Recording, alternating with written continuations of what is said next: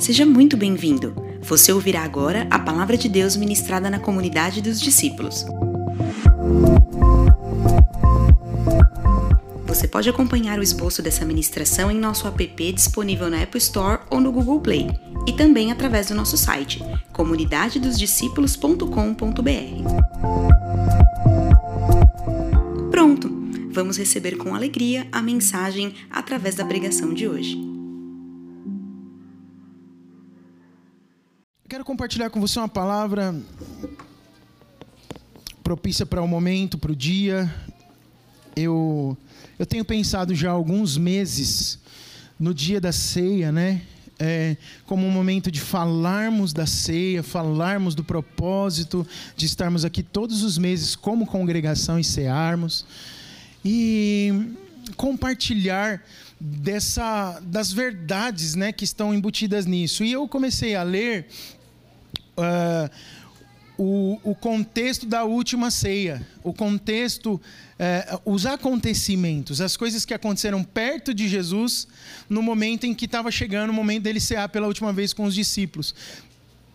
E, eu, e algumas coisas me saltaram aos olhos. E hoje, talvez eu fale, eu fale numa linha parecida, todos os domingos de ceia pensando ou trazendo para nós alguns ensinamentos de algumas dessas situações de Jesus, momentos antes dele cear com os seus discípulos, momentos antes dele morrer pela, pela humanidade, é, que são momentos de muito ensinamento. A arqueologia é uma ciência que estuda por meio de escavações, é, por processos de coleta e de escavação, costumes, culturas, povos, através de prova material para descobrir o que os povos antigos faziam, né? Então, você vira e mexe ouve falar de cidades escondidas debaixo da terra. Quem já ouviu falar disso, né? Então, você vai lá, é, os, os, arqueólogos eles é, que, é, que estudam isso, eles querem descobrir as civilizações antigas e eles cavucam literalmente a terra, né?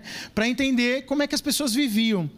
E a mesa Mesa, mesa, mesa de comer, mesa de jantar, mesa para se sentar, a mesa que a gente conhece hoje é um dos objetos mais é, utilizados já há 3 mil anos, três séculos antes de Cristo Jesus.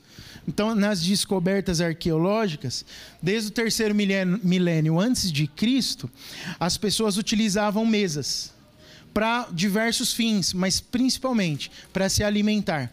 Então, mesa na cultura da humanidade fala muito de comunhão e relacionamento e alimento, comer.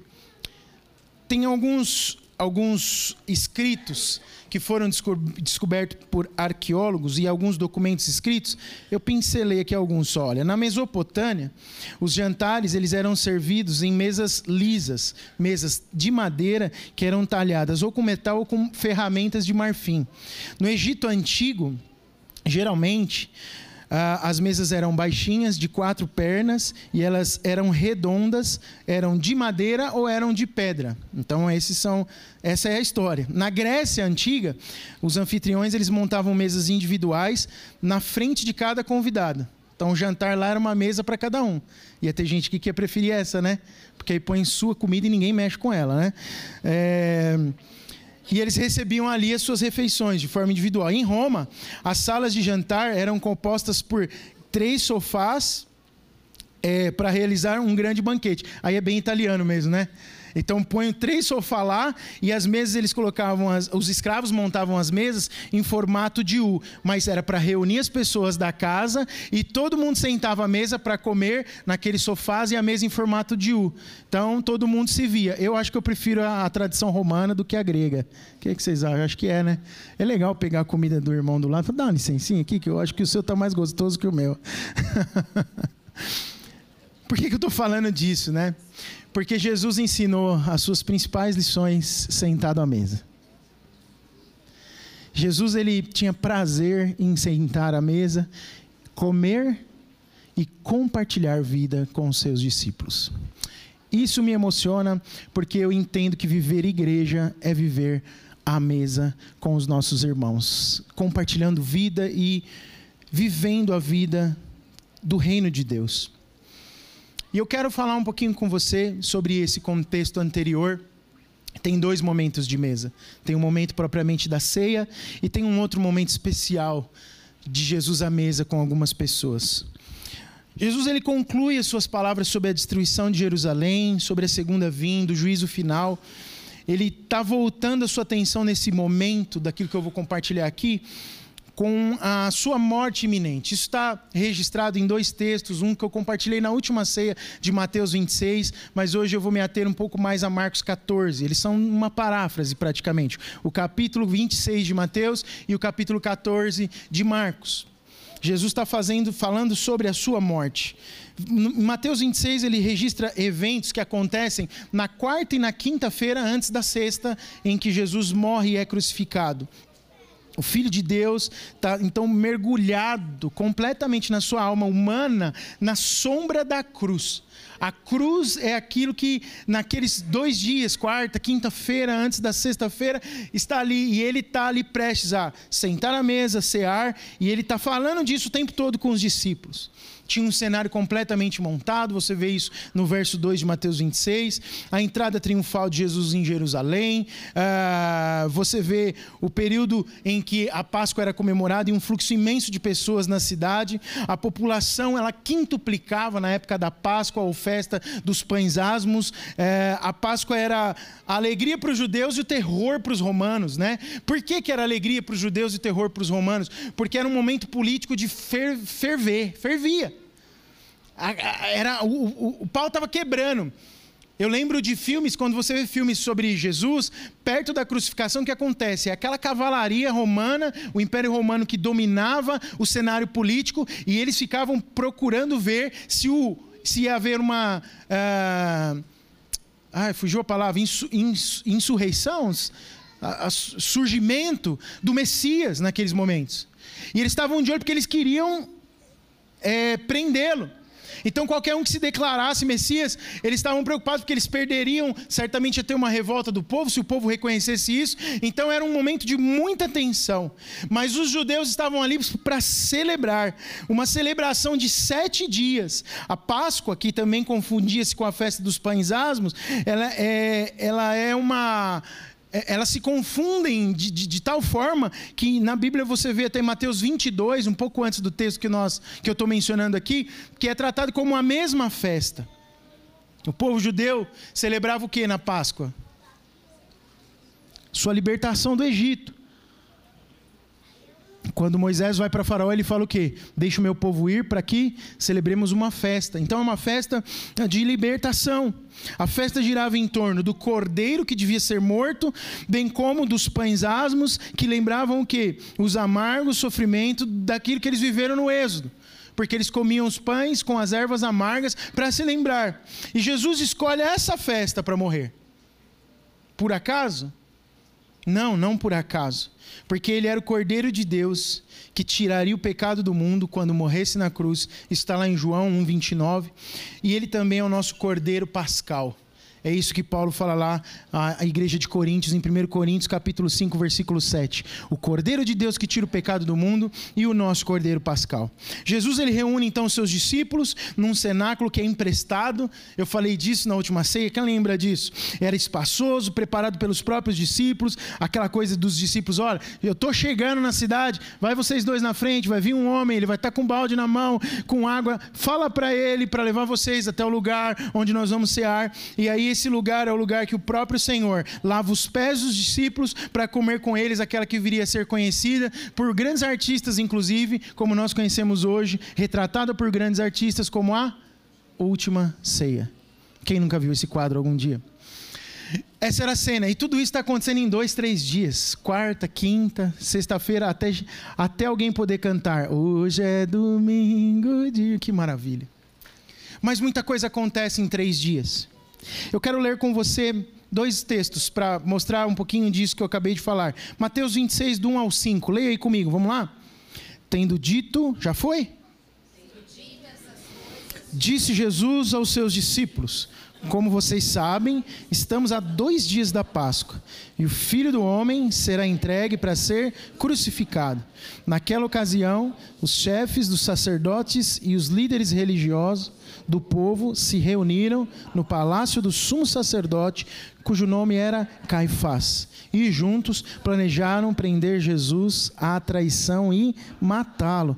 Mas diziam: não durante a festa, para que não haja tumulto entre o povo. E o próximo texto de Marcos 14, o verso 1 e 2 apenas. Faltavam apenas dois dias para a Páscoa e para a festa dos pães sem fermento. Os chefes dos sacerdotes e os mestres da lei estavam em algum erro e matá-lo, mas diziam: não durante a festa, para que não haja tumulto entre o povo. Sempre que eu vejo dois é, escritores dois discípulos de Jesus escrevendo, você vê que eles dizem exatamente a mesma coisa, com outras palavras, numa perspectiva um pouquinho diferente às vezes, e às vezes trazendo algum detalhe mais ou outro. Daqui a pouco quero falar um pouquinho da visão de João. Mas antes da ceia propriamente dita, a ceia, a grande ceia, que está sendo mencionada em Mateus, mais no final, e aí eu vou me ater ao livro de Marcos, mais no final do capítulo 14, é, o Senhor avisa da sua morte, como eu acabei de ler com vocês. Diz que os líderes do povo, os religiosos, planejavam a sua morte com traição e havia um traidor no meio deles. Jesus está antevendo alguma coisa para os discípulos. E ele disse: Olha, isso. É, é, eles disseram, né, mas isso não deve acontecer, os, os, os que queriam matar Jesus. Isso não deve acontecer durante a festa, senão o caos vai ser total. Imagina é, uma cidade, seja ela qual for, com cinco vezes a população local. Imagina como é que estavam as hospedarias, os hotéis, as ruas. Devia estar tá tudo muito lotado. Então eles não poderiam mexer com essa situação naquele momento, mas eles queriam fazer isso. E esse é um momento em que Jesus tem algumas atitudes, algumas palavras, alguns gestos e alguns ensinamentos muito importantes. E eu quero, à luz do texto de Marcos que eu vou ler com você agora mais adiante, falar um pouquinho de um momento especial de Jesus à mesa, no meio desse contexto todo. Marcos, verso 3 a 9. Nós lemos até o 2, agora eu quero ler do 3 ao 9 com você. No meio disso tudo, Jesus já mandou os discípulos irem cuidar do cenáculo em Jerusalém. E olha só o que acontece. Vamos lá? Estando Jesus em Betânia. Vocês não estão vendo comigo? Agora tá, né? Vamos lá então. Estando Jesus conhecido como Simão, o leproso, aproxime de uma mulher com um frasco de alabastro contendo um perfume muito caro, feito de nardo puro. Ela quebrou o frasco e derramou o perfume sobre a cabeça de Jesus. Alguns dos presentes começaram a dizer uns aos outros, indignados: Por que este desperdício de perfume? Ele poderia ser vendido por 300 denários e o dinheiro dado aos pobres. E a repreendiam severamente. Deixe-na em paz, disse Jesus. Por que a estão perturbando? Ela praticou uma boa ação para comigo. Pois os pobres vocês sempre terão consigo e poderão ajudá-los sempre que o desejarem, mas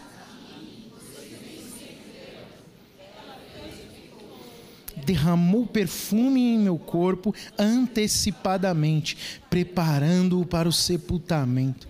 Eu lhes asseguro que onde quer que o evangelho for anunciado em todo o mundo, também o que ela fez será contado para a sua memória. Quem era essa mulher? Do que, que nós estamos falando aqui? Quem era este homem que Jesus estava na casa? Um leproso? Simão. Tem alguns fatos interessantes nesse trecho que nós lemos, é, mas eu quero falar de algumas coisas da expressão de Maria e depois o que Jesus ensina com aquilo, com aquela cena. Maria, ela dá o seu melhor para Jesus. Diga, ela deu o melhor. Nem Marcos nem Mateus informam o nome dessa mulher. No texto que lemos, você não, não vê o nome. É, mas, Jesus, mas João, ele fala disso, ele diz que é Maria de Betânia, a irmã de quem? De Marta e de Lázaro. Você vê isso lá em João 12, 1 a 3. Não vamos ler aqui agora. Mas João 12, 1 a 3 fala quem era ela. Jesus estava na casa de Simão, um leproso.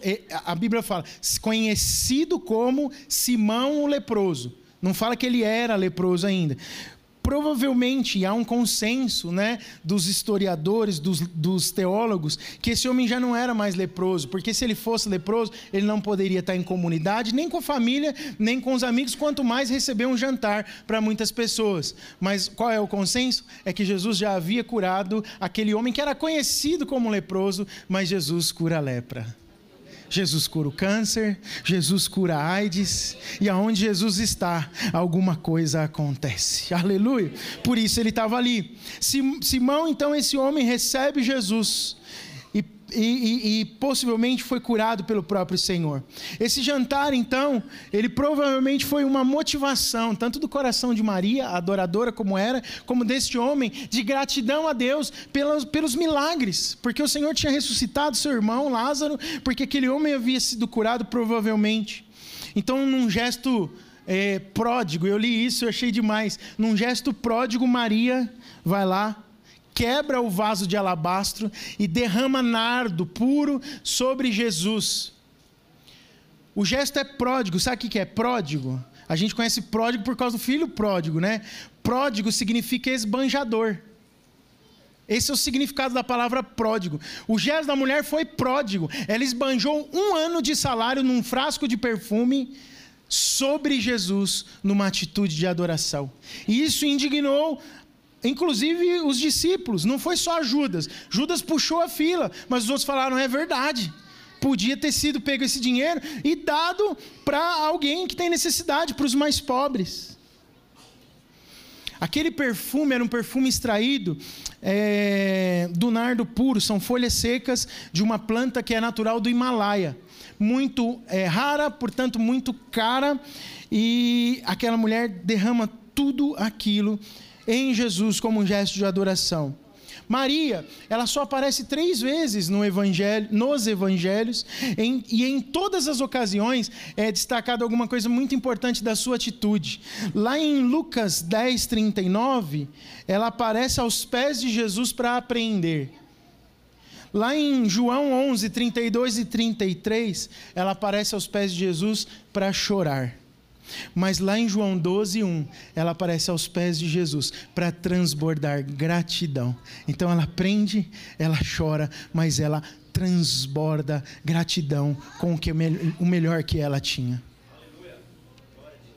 Pensar naquilo que, como ela poderia pensar, naquilo que Jesus estava ensinando era antevendo a sua morte, o momento de uma ceia comum entre ele e os discípulos ela poderia se derramar e entregar o melhor da sua adoração, porque ela conhecia o seu Senhor e tinha tido experiência com Ele. Qual é a nossa atitude e o nosso coração? Nós agora não antevemos a morte de Jesus, mas nós a vimos no passado que toca o nosso presente e o nosso futuro, o que temos dado a Ele. Outra coisa que Maria faz, ela dá sacrificialmente. O perfume avaliado por Judas em 300 denários representa o salário de um ano de trabalho de um trabalhador comum. Eles ficam indignados e falam de desperdício, culpam Maria de ser a esbanjadora, né? E de administrar mal os recursos. Você já viu isso na igreja? Para que gastar com isso? Para que investir naquilo? Para que quando o fim do teu investimento está na, na glorificação do Pai por meio do Filho, tem aprovação de Deus. Às vezes as pessoas podem fazer uma coisa grandiosa às vistas humanas, com uma motivação completamente equivocada no seu coração e não receberem a aprovação do Senhor. A chave da adoração de Maria e do seu sacrifício, de um ano de dinheiro, de salário de uma pessoa comum, não está no valor investido monetariamente, mas está na motivação do seu coração de entregar tudo que podia e tinha ao Senhor de uma maneira sincera. E o Senhor reconhece o seu coração. Warren Wiersbe diz o seguinte sobre esse trecho das Escrituras: Judas criticou Maria por desperdiçar dinheiro, mas ele mesmo desperdiçou a sua própria vida. E aí William Hendrickson diz, completa num comentário para mim o raciocínio, ele diz assim: "O que Maria fez foi único em criatividade, régio em sua generosidade e maravilhoso na sua atemporalidade". O que, que ele dizer com, quer dizer com régio? Uh, ele diz é único em criatividade. Normalmente pessoas às vezes para ser criativa, né? Eu trabalho muito com gente de produção, de eventos, essas coisas. Eles falam assim, ó, para fazer uma coisa bem legal, às vezes precisa de dinheiro, hein? Você quer a luz tal, tem que ter dinheiro. Você quer a Daisy ama essa essa árvore que a gente nem conseguiu iluminar hoje, né? Mas ela ainda assim é bonita, não é? Tem que ter dinheiro para alugar, enfim. Você quer fazer alguma coisa que é, chame a atenção das pessoas para a exaltação do Senhor, às vezes você precisa de recursos. E aí você usa criatividade, recurso e faz. Mas é régio em generosidade. Sabe o que é uma coisa régia? Quem sabe? Uma coisa régia é que emana do rei. É uma coisa real. É uma coisa de palácios. É uma coisa suntuosa. Ela faz algo régio na sua generosidade, porque ela esbanja. E aí alguém pode ainda hoje falar assim, mas tem gente passando fome e você vai esbanjar numa coisa que foi para o chão, se perdeu. Esse era o conflito. Eu tenho certeza que se alguém fizer hoje em dia alguma coisa assim, você vai falar: ah, não, qual é o livramento para os dias de hoje? Jesus não está mais aqui como ser humano, então ninguém vai fazer, né? Mas nós podemos adorar ao Senhor com expressões extravagantes de generosidade. Se a motivação é correta, o Senhor, ele recebe essa adoração. E ele é maravilhoso na sua atemporalidade. Por quê? Porque ultrapassou gerações e eu estou aqui falando de Maria. Quantas vezes eu já ouvi falar dela? É precioso aquilo que acontece ali, mas é algo sacrificial. Por quê? Custou a reputação dela. Ela certamente não teria um cargo na igreja dela porque ela fez aquilo. Muito pelo contrário, ela ia ser colocada às margens, porque ela não tinha sabedoria para lidar com os recursos que Deus tinha provido para ela. Que dureza. Outra coisa que a gente aprende nesse gesto dela, que ela busca agradar somente o Senhor. A gente vê isso no verso, nos versos 3 a 7. Ela demonstra o seu amor a Jesus de uma forma tão sincera e ela não fica preocupada com quem está à volta. Irmãos, a gente tem que ter momentos de se demonstrar para Jesus sem se preocupar com ninguém à nossa volta. O que, é que você vem fazer aqui num dia como hoje? Buscar uma bênção, essencialmente, primordialmente? Eu não vou nem dizer para você que tem pecado em você buscar algo de Deus, pedir algo para o Senhor, mas qual é a sua atitude diante da presença de Deus e daquilo que nós lembramos nesse momento? Que para nós já aconteceu. Você fica muito preocupado com o que as pessoas estão olhando para você, ou a forma como você vai fazer, ou você está totalmente livre. Sabe aquela coisa assim? Para tudo ao redor, sou eu e meu Senhor. Você já teve o seu momento hoje? Talvez na reunião de oração, antes do culto público aqui, talvez aqui no momento de louvor, de adoração. Você pode, mas eu diria que você deve. Pastor, mas isso não é coisa do secreto, do quarto, da intimidade. Maria fez em público. Estava no jantar com todo mundo. Eu estou só usando o exemplo dela. Você pode se derramar, sim, na presença de Deus, sem se preocupar com aquilo que as pessoas vão dizer o Senhor olha para atitudes extravagantes de adoração. Jesus olha para essas coisas. Ela não estava buscando aprovação, aplauso de pessoas. Ela não recuou diante das críticas, mas ela prosseguiu. O amor extravagante, ele sempre vai exceder. O amor que é extravagante, ele excede e muitas vezes choca as pessoas. A devoção de Maria, ela vai se destacar num contraste com a malignidade daquele que estava julgando ela, Judas. Porque ele julgava, mas traía Jesus. Outra coisa que a gente vê dos versos 7 ao 8, Maria ela demonstra um amor num tempo oportuno. É muito interessante. Bota, tenta colocar aí para mim o verso 7 ao 8. Eu sei que o texto está junto. É, Jesus disse assim: Olha, deixe-me em paz disse-lhe Jesus, porque por que estão perturbando essa mulher? Ela praticou o quê? Uma boa ação para comigo. Os pobres vocês vão ter sempre consigo. E poderão ajudá-los sempre que o desejarem, mas a mim vocês nem sempre o terão. Olha, olha o que Jesus está ensinando aqui. Vocês não vão ter sempre a mim. Ela fez algo no tempo oportuno. E olha o que diz o texto na sequência. Ela fez o que pôde, derramou o perfume em meu corpo antecipadamente, preparando-o para o sepultamento. Sabe uma coisa que eu nunca tinha pensado e eu pensei lendo dessa vez aqui? Ele diz: olha, ela fez algo em tempo oportuno. Ela fez algo quando era possível. Por quê? Porque Jesus sabia que quando as outras mulheres fossem ao túmulo para vê-lo, não ia ser possível ungir o seu corpo. Maria que andava com os discípulos, o que, que ela fez? Ela foi lá domingo de manhã para quê? Para ungir o corpo de Jesus. Ao terceiro dia.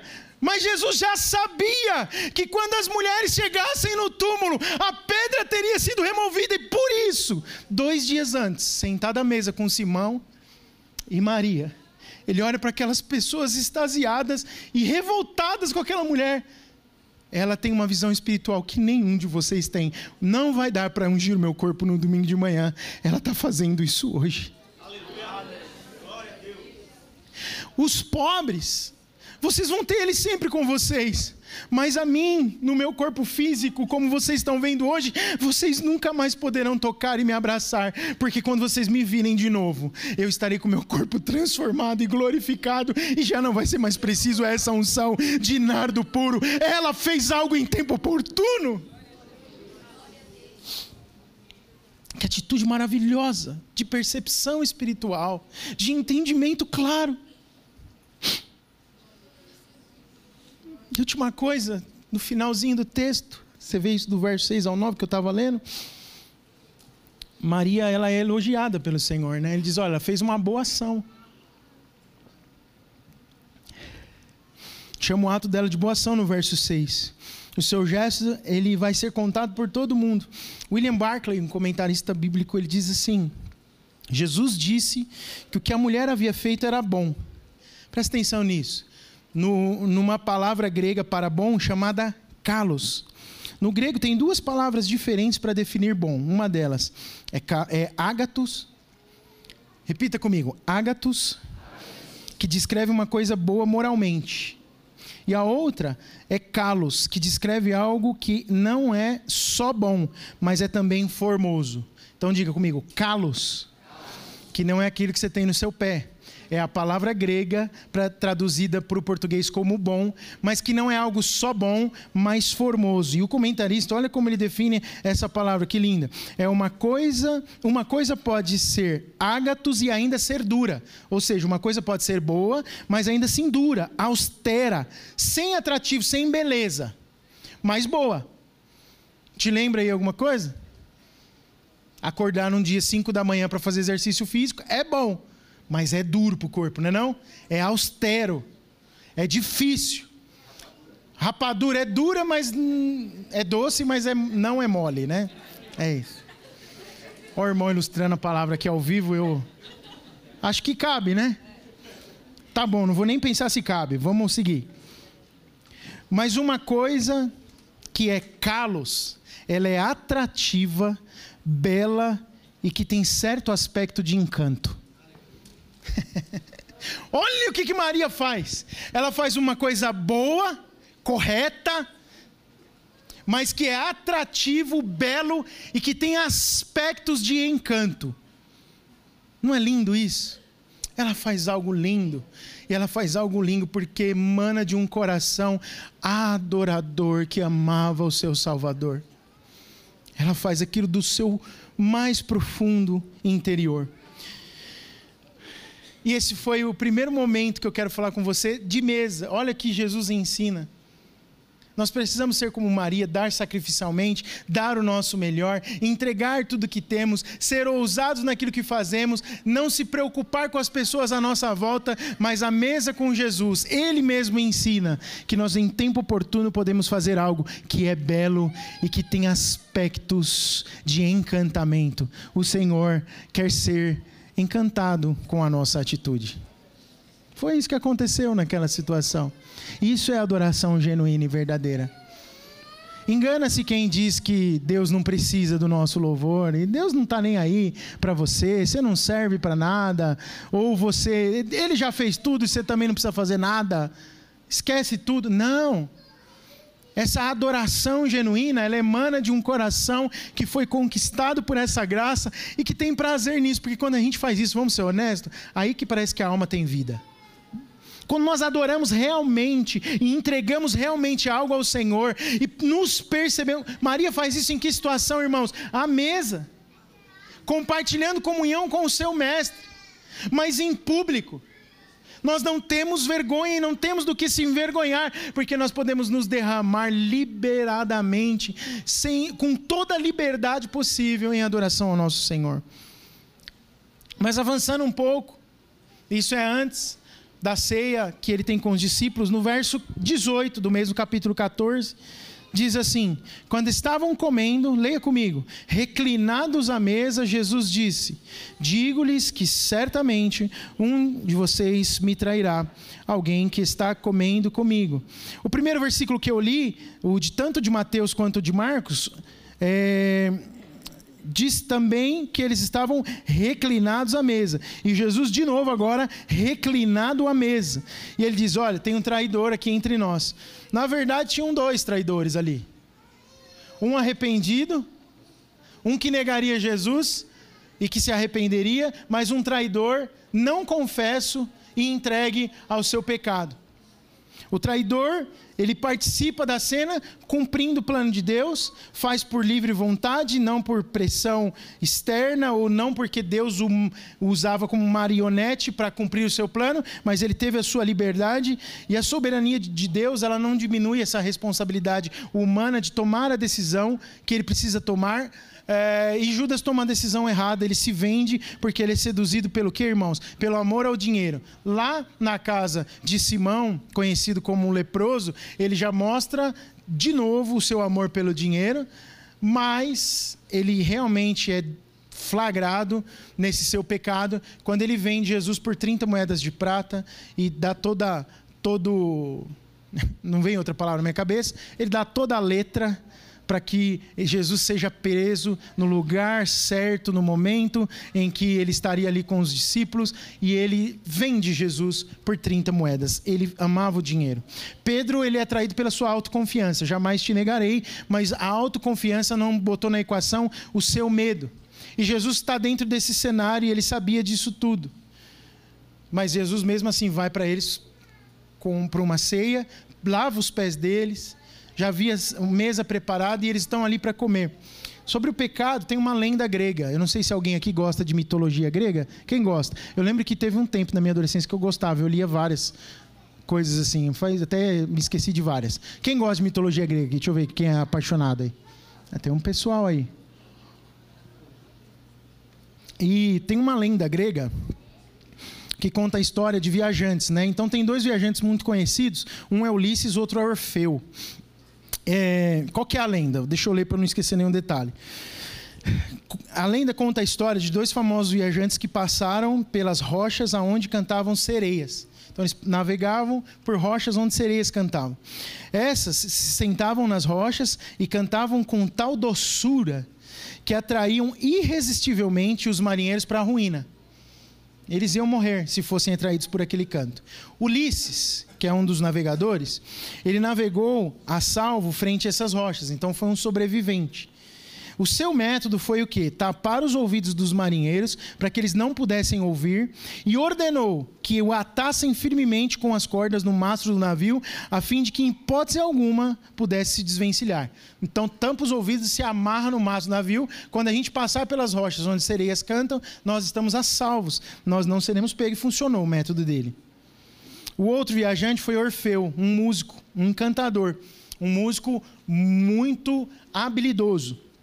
O seu método foi tocar e cantar com tal doçura que, mesmo o barco passando na frente das rochas das sereias, o canto dessas não era ouvido diante da música mais excelente que entoavam dentro do barco.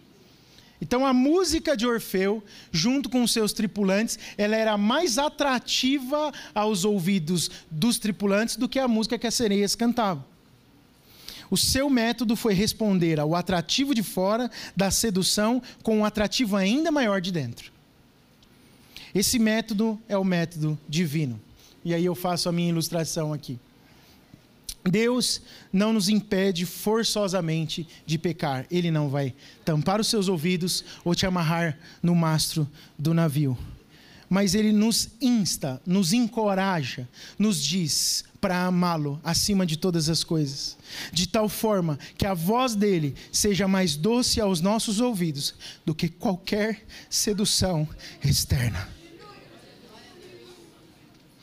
Essa é a doçura que tinha no coração de Maria.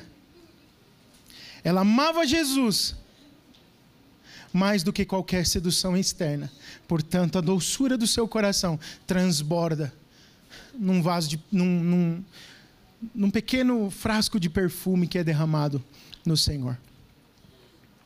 E aí, nos versos 22 a 26, chega um outro momento especial de mesa que eu quero ler com você. Enquanto comiam, Jesus tomou o pão deu graças, partiu, leia comigo, e o deu aos discípulos, dizendo: Tomem, isto é o meu corpo. Em seguida tomou o cálice, deu graças, ofereceu aos discípulos e todos beberam. E lhes disse: Isto é o meu sangue da aliança, que é derramado em favor de muitos. Eu lhes afirmo que não beberei outra vez do fruto da videira, até aquele dia em que beberei o rinho novo no reino de Deus. Depois de terem cantado um hino, saíram para o Monte das Oliveiras. O que eu vou falar para você aqui é te relembrar de uma coisa que você já sabe. Dividir em três partes. Primeiro, o Senhor fala aqui de um pacto. O símbolo do pacto, da aliança dele feita com nós. Essa cena, é claro, é um dos pontos teológicos mais discutidos até hoje. E tem discussões fervorosas sobre isso. Mas Jesus aqui, ele interpreta o real significado da sua morte. O centro do seu ministério era morrer por nós, para que nós pudéssemos ser salvos. Pão e o vinho são símbolos do corpo e do sangue, e com esses elementos Jesus institui a ceia. Então ele está nesse momento de mesa mostrando para os discípulos isso. A questão da ceia é, vem sendo discutido e eu falei isso para você na última ceia sobre as quatro interpretações sobre o significado do pão e do vinho. Quem lembra? Qual era uma delas? Não na ordem. A, a, a interpretação sobre os elementos como símbolo para esse pacto. Quem lembra? Então não é demais eu falar de novo, né? Você não lembra mesmo? Nenhuma das palavras? Guarda só essa aqui, ó. Na próxima ceia eu vou perguntar a mesma coisa. Transubstanciação. Ah, e todo mundo lembrou a matéria inteira agora. Lembra disso? O que, que é a transubstanciação? Transubstu... Eu falei a primeira vez da hora. Transubstanciação. Transubstanciação. Vou ler. Deixa eu ver se eu escrevi. Transubstanciação. Transubstanciação. O que, que é isso?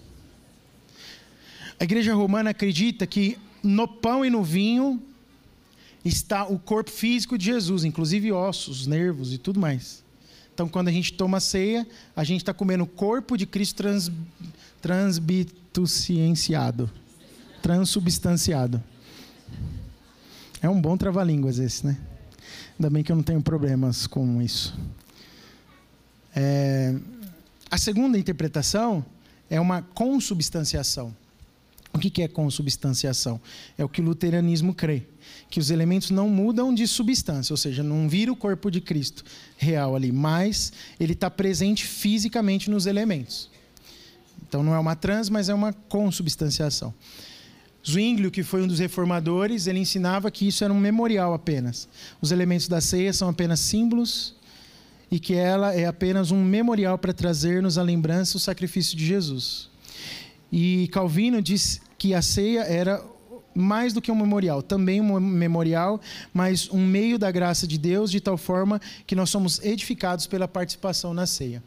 Que nós cremos, está muito ligado àquilo que Zwinglio e, e, e Calvino dizem, que nós cremos que a ceia, sim, é um memorial, porque nos faz lembrar daquilo que aconteceu e nos coloca lá, no, lá no, na eternidade com Jesus é o meio da graça de Deus manifesta no nosso, no nosso próprio corpo. E quando nós comemos do pão e bebemos do cálice, nós estamos fazendo isso em fé, de forma espiritual, e alimentando-nos sim de Cristo de forma espiritual. Porque Jesus disse nos evangelhos que quem come das suas palavras se alimenta dele. Então, quando nós, ele disse assim: olha, ele disse para os judeus: vocês comeram, seus pais comeram lá no deserto o maná que veio do céu, que Deus deu para que vocês, para que seus pais pudessem sobreviver por 40 anos no deserto do Egito. Mas eu sou o pão vivo que veio do céu, e todo aquele que come de mim não tem mais fome, é saciado. E comer de Cristo não está é, é, reduzido a um símbolo religioso de simplesmente tomarmos o pão e o cálice de maneira pura e simplesmente religiosa uma vez por mês e resolver todos os nossos problemas. Nós comemos de Cristo todos os dias, mas nós temos fé para crer que aquilo que Jesus ensinou para os seus discípulos é uma ordenança do Senhor para que nós, quando comermos do pão e bebemos do cálice, lembremos, tenhamos um memorial firmado no nosso coração de fé, de gratidão, mas de uma esperança no futuro que está por vir. Então, primeiro, é um símbolo do pacto, a ceia. Segundo, tem um significado nesse pacto. Jesus ele afirma que o cálice representa um novo pacto. A palavra pacto é uma coisa muito comum na religião judaica. E a base da religião judaica consistia no fato de que Deus é, tinha entrado num pacto com Israel. Só que nesse pacto, o que, que acontecia, irmãos? O pacto dependia literalmente do povo fazer o quê? Guardar a lei. Mas o povo não era bem sucedido. Então sempre tinha que morrer o quê? Um cordeiro imaculado. E aí tinha o dia lá do sacrifício, que se o sacerdote que entrasse no Santo dos Santos para sacrificar, para aspergir o sangue sobre a arca, e ele tivesse em pecado e morria lá dentro, tinha que entrar com a corda no calcanhar para puxar ele para fora, caso ele não saísse. Porque ninguém podia entrar naquele lugar. Portanto, era uma lei de Deus com os homens incumprível. Era impossível cumprir. É impossível cumprir a lei. Mas Jesus vem, olha, o novo pacto é esse. Ele ratifica um novo pacto, uma nova classe de relacionamento entre Deus e os homens, que não depende da lei, mas depende do sangue que ele mesmo estava derramando. No ato da ceia, da última ceia, no sangue que ia ser derramado dois dias depois. Jesus, ele cumpre os, a, o seu, a sua parte no pacto. Ele simplesmente faz o pacto com Deus e inclui-nos. É, o, é a morte, é o sangue dele derramado que nos inclui na vida. Ele leva sobre si, sobre o seu próprio corpo no madeiro, os nossos pecados. A redenção não é algo universal. A Bíblia fala que ele derramou seu sangue para remir a muitos, mas não para remir a todos. A Bíblia fala que Jesus morre pelo mundo, morre por todos. Mas que não são todos, infelizmente, que serão salvos. Quem é salvo? Tem algum salvo aqui, por favor? E quem é salvo? Quem crê. Você precisa crer. E eu vou afirmar uma coisa para você. Mas crê de verdade. Não vem com essa conversa de que crê e meus pecados eu vejo depois, não. A minha vida torta, a minha vida sem adoração pessoal, não importa. Porque quem crê de fato tem, algo, tem uma vida parecida com a de Maria, assim, mais ou menos, só para dar um exemplo. Entrega calos. Quem crê de verdade, para mim, invariavelmente, em algum momento, está sendo visto entregando calos. Fazendo algo de bom, que tem um aspecto bom, mas que tem beleza aos olhos do Pai.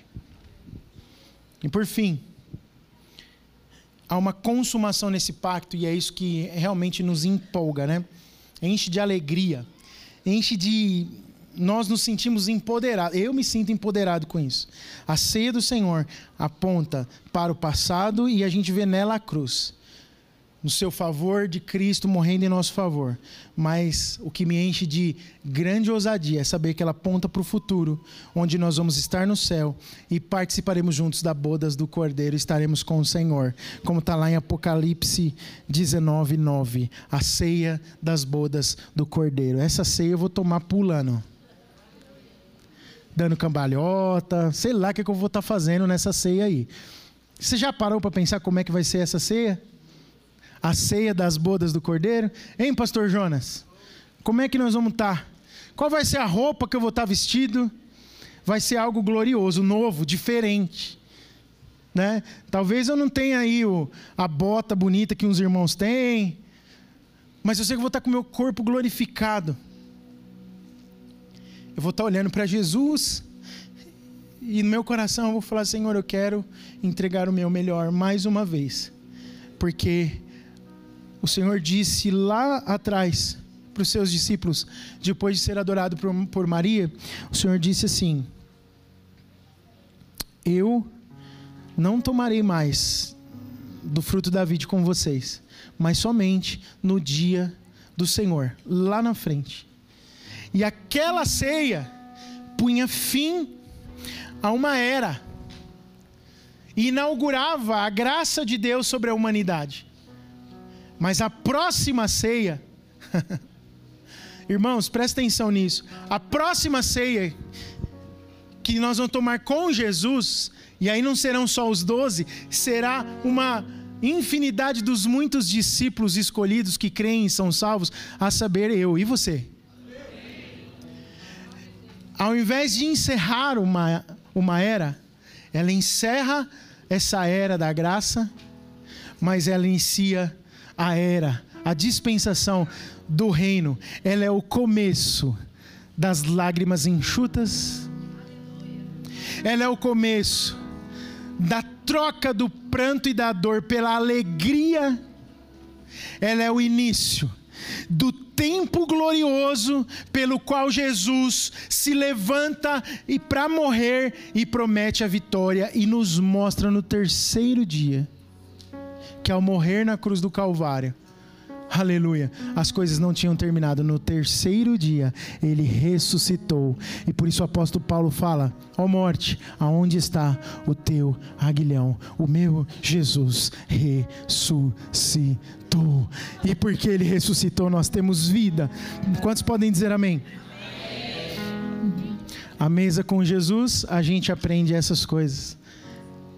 Com Maria e com Jesus ratificando a sua atitude com Jesus e com os discípulos, servindo cada um deles. Eu queria que você, enquanto os irmãos que vão preparar a ceia, eu vi que os irmãos já se movimentaram, glória a Deus. Você já pode vir com os elementos da ceia, mas antes de servir, já se posiciona. Eu queria que você, sentado mesmo, fechasse os seus olhos e contemple a mesa. Eu não sei se a sua é no formato da romana, da grega, da Mesopotâmia ou mesmo do Antigo Egito. Mas tem uma mesa. A mesa que foi tão usada para a comunhão e o compartilhamento, ela está posta para você hoje. Há um banquete dos céus e o Senhor está te ensinando alguma coisa no dia de hoje, faça algo em tempo oportuno. Essa grande ceia da volta de Cristo, ela interrompe o tempo da graça, para nunca mais voltar. Haverá um tempo em que coisas que você pode decidir hoje não será mais possível decidir. Portanto, faça o que precisa ser feito em tempo oportuno. Aproveite essa oportunidade que você tem e adore ao Senhor. Faça aí sua oração de gratidão. Faça sua oração de adoração. Quebre o vaso de alabastro e derruba o nardo sobre o Senhor nessa hora.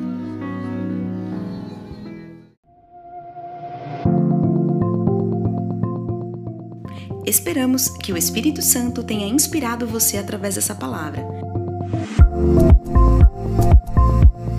Siga-nos em nossas redes sociais pelo arroba Oficial. Comunidade dos Discípulos, Uma família, muitos lugares. Até a próxima!